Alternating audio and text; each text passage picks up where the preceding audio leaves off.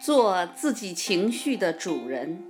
二，作者奥里森·马登。卡莱尔曾经说过：“我从那个人的神情和眼神中，看到了一丝希望之光，看到了更远、更美好的未来之光。”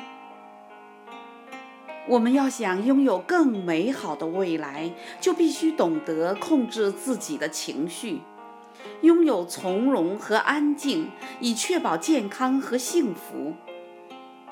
然而，人们并不是轻易能够战胜错误的思想的。那些恐惧、焦虑、担忧、失望、固执己见，像黑夜的灵魂一般，紧紧跟随在你身后。伺机寻找着任何一个将你打入万丈深渊的机会，让你永远远离幸福。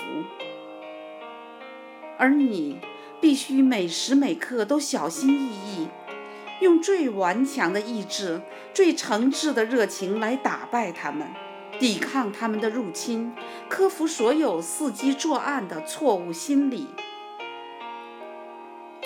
错误的思想象征着脆弱。实际上，它是一种精神错乱，因为一个人头脑里的错误思想会不停地破坏自己的身心平衡和机体结构。最幸福、最成功、心智最健全的人，都是能够正确思考的人。他们懂得如何去战胜错误思想的入侵，能够灵活地利用错误思想来挑战自己。